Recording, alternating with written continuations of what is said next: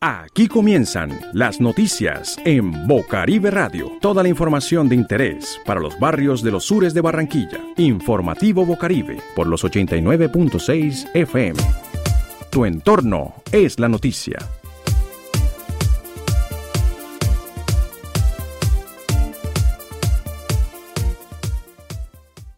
Estos son nuestros titulares. significativos plantones eléctricos en la región Caribe. Prepara motores el Ultraloide, Festival de los Sonidos Independientes en Barranquilla. La salud mental, un problema de todos.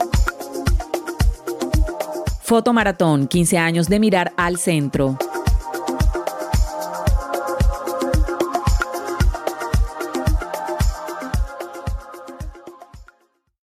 Contacto Comunidad, un espacio para usted.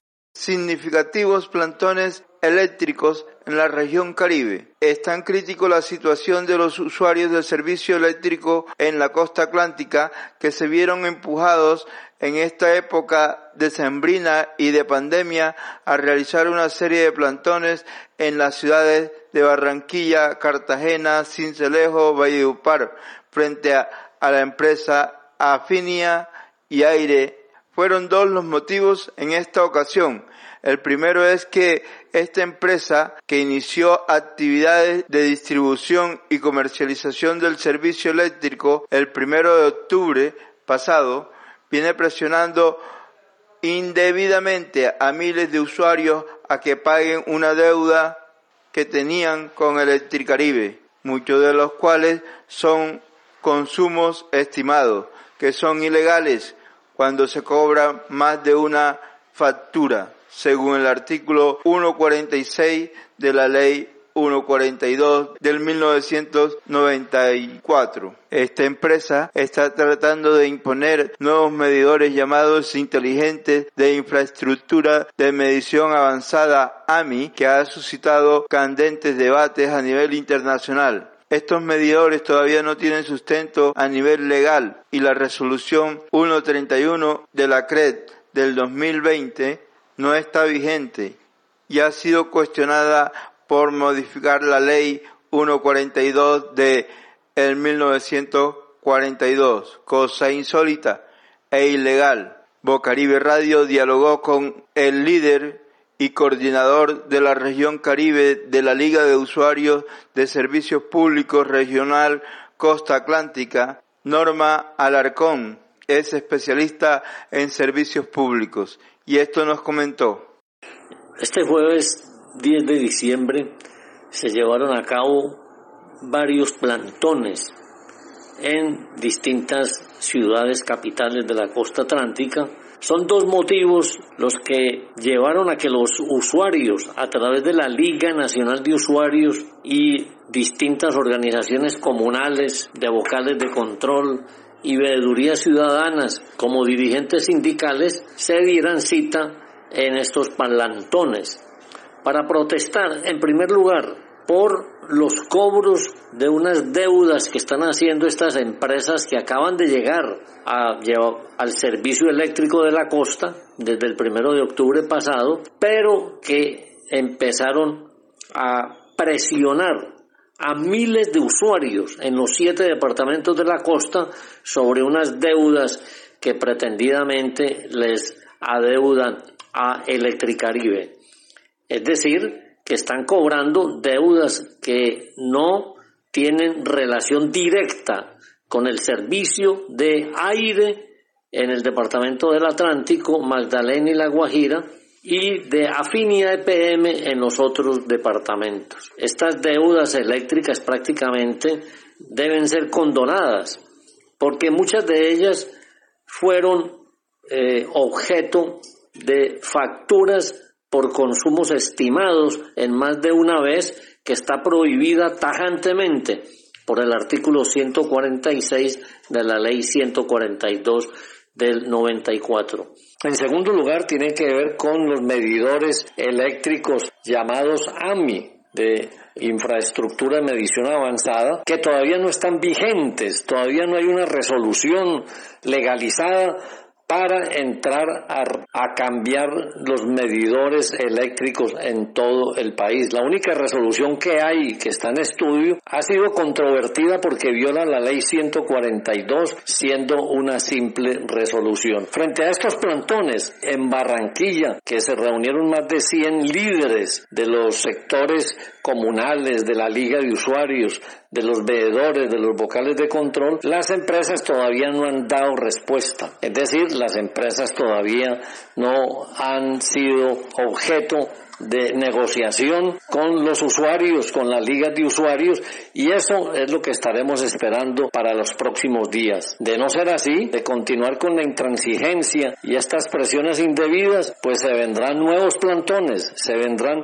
nuevas movilizaciones porque este tratamiento injusto no puede continuar. Les habló Norman Alarcón, coordinador de la Liga Nacional de Usuarios de Servicios Públicos Domiciliarios en la región Caribe. La cultura local es noticia. Prepara motores el Ultraloide, Festival de los Sonidos Independientes en Barranquilla.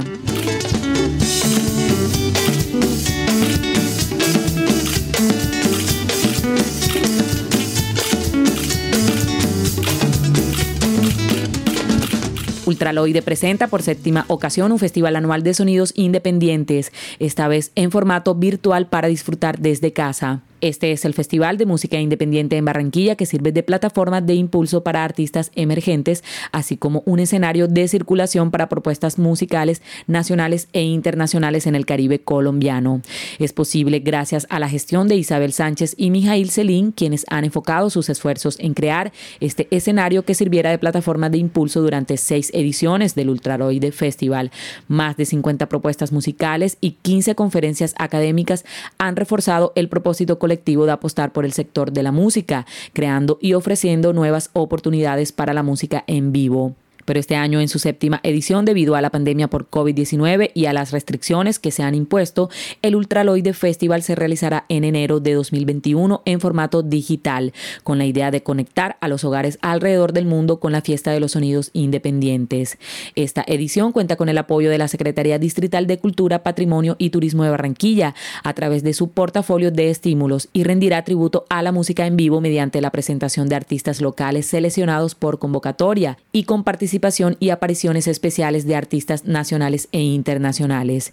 En el informativo Bocaribe dialogamos con Mijail Celín, quien nos cuenta en detalle sobre la convocatoria, así como la invitación a hacer parte. Ultraloide Festival es un festival de música independiente. La primera edición se hizo en el año 2010 y a partir de 2015 fue que lo empezamos a hacer ya de manera consecutiva. Eh, este año ya empezamos la producción del festival que va, que se, que va a ser lanzado en enero. El festival va a ser eh, en enero. Sin embargo, desde ya hemos abierto una convocatoria para que se inscriban los grupos de la ciudad de Barranquilla y puedan participar en el festival. La convocatoria está abierta desde ya y está abierta hasta el domingo 13 de diciembre. Se cierra a la medianoche del domingo 13 de diciembre y está orientada pues a todos los grupos musicales, bandas, artistas eh, emergentes de la ciudad de Barranquilla que quieran hacer partícipe de esta actividad llamada el Ultraloide Festival. Sabemos que eh, han, habido ciertos contratiempos y dificultades con respecto a, a las actividades culturales, sin embargo, pues poco a poco se ha podido lograr este objetivo de, hacer esta nueva versión del festival. Invitamos a todos los artistas y todos los grupos emergentes de la ciudad pues que se inscriban y que, inviten también a, sus amigos y conocidos pues a estar pendientes de este festival. Pueden seguirnos en todas las redes sociales eh, como Ultraloide, Ultraloide Festival y también en la página ultraloide.org donde está pues toda la información de esta convocatoria.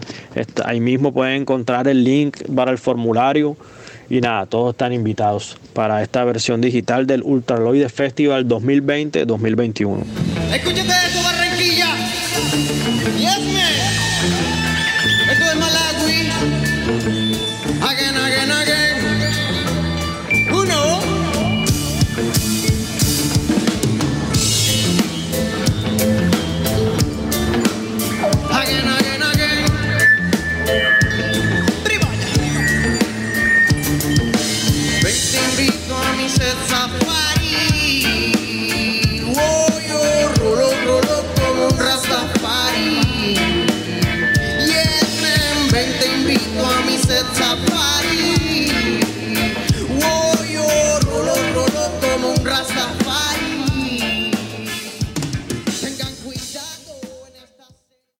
De lunes a viernes escucha las informaciones de interés en Bocaribe Radio. A partir de este año ampliamos nuestra franja informativa. Conoce el día a día de las comunidades de los barrios de Barranquilla. Entra en Contacto Comunidad. Cada día te ofrecemos un perfil nuevo de organizaciones sociales locales. ¿Quién se mueve realmente por Barranquilla? ¿Qué pasa en la política local?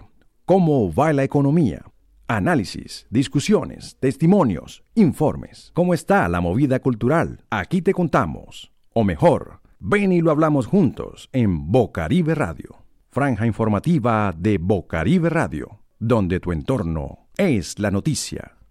La salud mental, un problema de todos. De esto no se habla. Todos creemos que nuestra mente son sanas, pero nos damos cuenta que vivimos en una sociedad donde cada día vemos situaciones difíciles de creer, hasta el punto de pensar el por qué pasan estas cosas.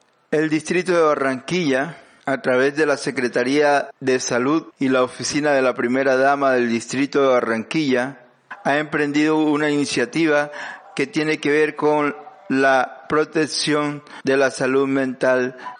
La Secretaría de Salud Distrital, quienes llegan a las cinco localidades con el centro terapéutico Reencontrarte, con el objetivo de mitigar las afecciones psicológicas en tiempos de pandemia. La doctora Daniela Isat, médica psiquiatra, directora científica de la IPS Reencontrarse, le preguntamos en qué consiste esta estrategia. Esta estrategia surge a partir del modelo de que ya existe desde el 2015 de los centros de escucha, ¿sí? Estos son unos espacios seguros en donde la gente puede llegar, puede hablar, puede contar sus experiencias, sus emociones, sus ansiedades. Eh, precisamente la idea es poder llegar al barrio, ir donde la gente a través de esta estrategia y lograr que no lleguen acá a la clínica cuando ya las cosas se han salido de control. Es precisamente lo que estamos buscando es ser esos orientadores, ese apoyo eh, que las personas eh, podrán encontrar y que nos vamos a volver parte de su cotidianidad porque nos están viendo en sus parques, en los CAI cercanos, sí, entonces esa es la idea, un espacio donde la gente se sienta segura, pudiendo hablar eh, de sus emociones, contar también con, con esa acogida, sí, de pronto también poder direccionar de manera oportuna por parte de todo nuestro equipo. De igual manera, Silvana Puello nos comparte cuántos son los centros que han abierto en el distrito de Barranquilla. Hoy queremos presentarles los puntos de vacuna emocional, con los que podremos encontrar apoyo profesional para conversar en un espacio confiable y seguro sobre nuestras emociones. Estos puntos serán un respiro para todos los que lo necesiten. Contaremos con cinco puntos de vacuna emocional en toda la ciudad, que estarán ubicados en el paso del barrio La Sierrita, en el paso del barrio La Pradera, en el Boulevard Simón Bolívar, en el CAI Parque Tomás Sur y Salcedo y en el CAI Boulevard Buenavista. Así que barranquillero, si necesitas desahogarte, ponte la vacuna emocional y cuida de tu salud mental. Le preguntamos a la señora Daniela por qué es importante desahogarse, según la señora Silvana Cuello. Precisamente la estrategia se llama Hablemos porque a través de el hablar, poner en palabras lo que uno está sintiendo, las emociones, sean positivas o negativas, es una manera de aliviar y además de poner en palabras lo que uno está sintiendo, aunque suene eh, sencillo, a veces con simplemente tener eh, alguien que lo escucha a uno de manera empática, eh, que le, digamos que además le dé una mirada profesional, porque uno puede hablar con mucha gente, pero, pero a, través de estos centros de escucha lo que queremos lograr es que las personas encuentren mm. una persona profesional que los pueda escuchar de manera activa, ¿sí? Y que además lo pueda direccionar de manera oportuna según pues lo que encuentre, porque la idea es responder a las necesidades individuales de cada persona. También le preguntamos qué pueden encontrarse las personas que lleguen a este punto de encuentro. No es hablar por, hablar, la idea es que las personas puedan encontrar un sitio seguro, sí, en donde pues tampoco eh, todo el mundo se entere de lo que le está pasando, sin, pues sin ánimo de estigmatizar ni de ser un motivo de rechazo, sino que la idea también es que se escuchen las dos personas que están hablando y pues desafortunadamente esto no se puede hacer pues en cualquier lado. Eh, lo otro es que en estas carpas van a encontrar a un grupo de profesionales, ¿sí? Se va a encontrar eh, psicología, trabajo social, también formamos parte de un grupo de psiquiatras. Eh, además, contamos con todo un apoyo logístico para todas las medidas de bioseguridad, ¿sí? Para que estén, digamos, como con todos los protocolos, toma de temperatura, el ingreso, porque la idea es que sea un centro de escucha seguro eh, y que además las personas puedan contar con esa mirada profesional que seguramente habían estado buscando por mucho tiempo, pero por desconocimiento, temores, angustias, pues no se arriesgaban a consultar y aquí estamos llegando. También le preguntamos a la doctora Daniela Isat cuáles son los síntomas más frecuentes que han detectado en los, en los puntos de escucha. Eh, sí, básicamente la mayoría de personas que han consultado eh, se notan muy ansiosas. La ansiedad sigue siendo el primer motivo de consulta en estos puntos de vacunación eh, y no menos importante síntomas de depresión. De pronto no trastornos depresivos mayores, pero sí síntomas de depresión, muchos trastornos del sueño, insomnio y precisamente em, lo que hemos tratado de hacer en estos puntos es poder escuchar y no solo quedarnos con el escucha, sino volver a involucrar a la persona en ser un gestor activo, sí, del cambio positivo en su salud. De igual manera, la comunidad espera que estos centros de escucha no sean coyunturales por el asunto del COVID, que sean permanentes para las comunidades. Informativo Bocaribe. Conéctese vía WhatsApp al 305-7827-896. La cultura local es noticia. Fotomaratón, 15 años de mirar al centro. 15 años mirando al centro es el hashtag que acompaña la invitación al quinceañero de un evento que es esperado por decenas de barranquilleros amantes de la fotografía. Fotógrafos aficionados, profesionales, niños, niñas, jóvenes, mujeres y hombres se dan cita cada año desde hace 15 años en el centro de la ciudad para recorrer la historia y la memoria de un centro barranquillero que se resiste al olvido y que a través de la fotografía busca permanecer en la retina de las generaciones que verán como la Arenosa, Curramba la Bella o la Puerta de Oro de Colombia ha vivido crecido, sufrido y se ha levantado. Debido a la pandemia generada por el COVID-19, la Fundación Mira el Centro es responsable y consecuente con las actividades y aforos permitidos por la administración actual. Es por eso que este año se adapta a los tiempos y cambia un poco las reglas para participar al concurso de fotografía más importante de la ciudad pero que sea su director, Manuel Julián Alzamora, quien nos cuente en detalle cómo se reciben estos 15 años de mirar al centro. Estamos súper contentos, 15 años estás en, la mejor eh, edad de la vida. Yo creo que, bueno, estamos jóvenes todavía y esperamos cumplir muchas fotomaratones más. Eh, 15 años de estar eh, llevando un poco a la gente a que conozca la historia de su ciudad, a que camine el centro, a que vea el centro de una manera distinta. Y bueno, estamos contentos porque hemos venido creciendo y hay una gran comunidad de barranquilleros que han crecido mirando al centro y eso nos pone muy contentos. La cita este año ha sido distinta dadas las condiciones y las circunstancias que el mundo ha vivido por causa de la pandemia por COVID-19. Por ello, no será impedimento para seguir contando la ciudad y su centro lleno de personajes e historias. Eso lo confirma su director. Pasó lo mismo que a la gente que se iba a casar este año, la gente que iba a, tener su quinceañero, que tenían todas las ilusiones puestas en la fiesta.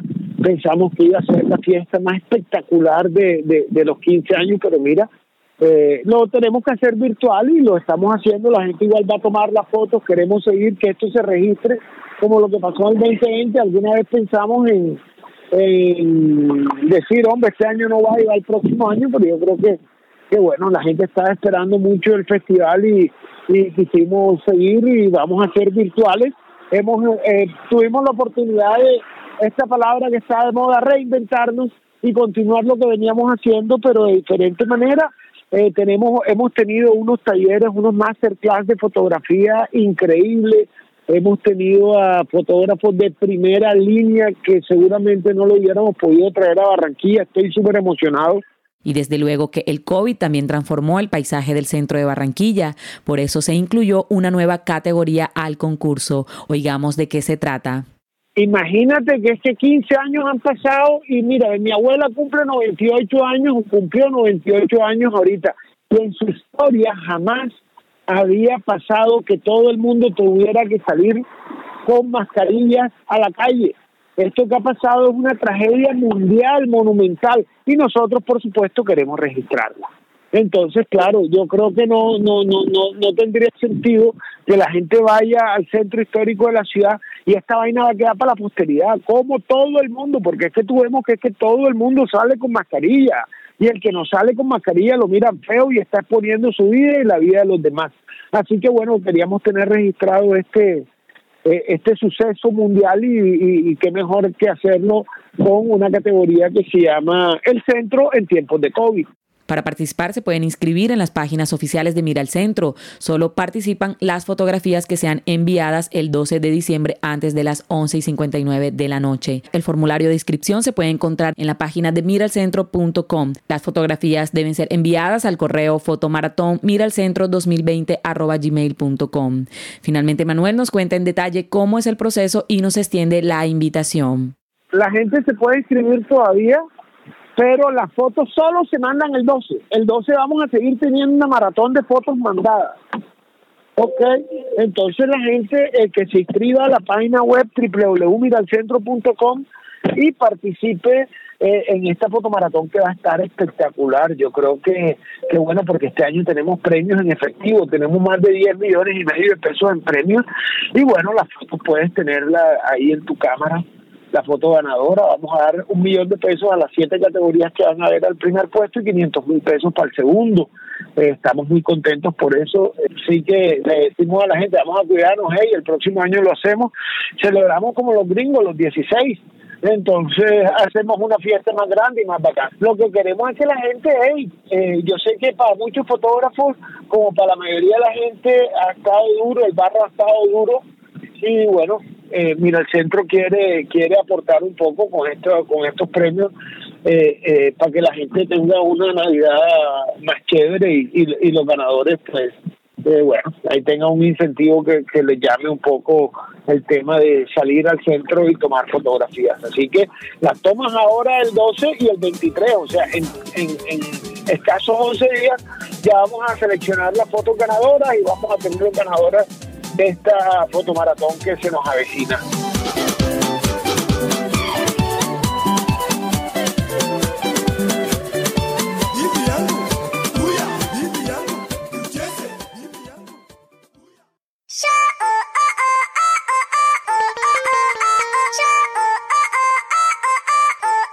Estas fueron las noticias de hoy en el informativo Bocaribe. Tu entorno es la noticia.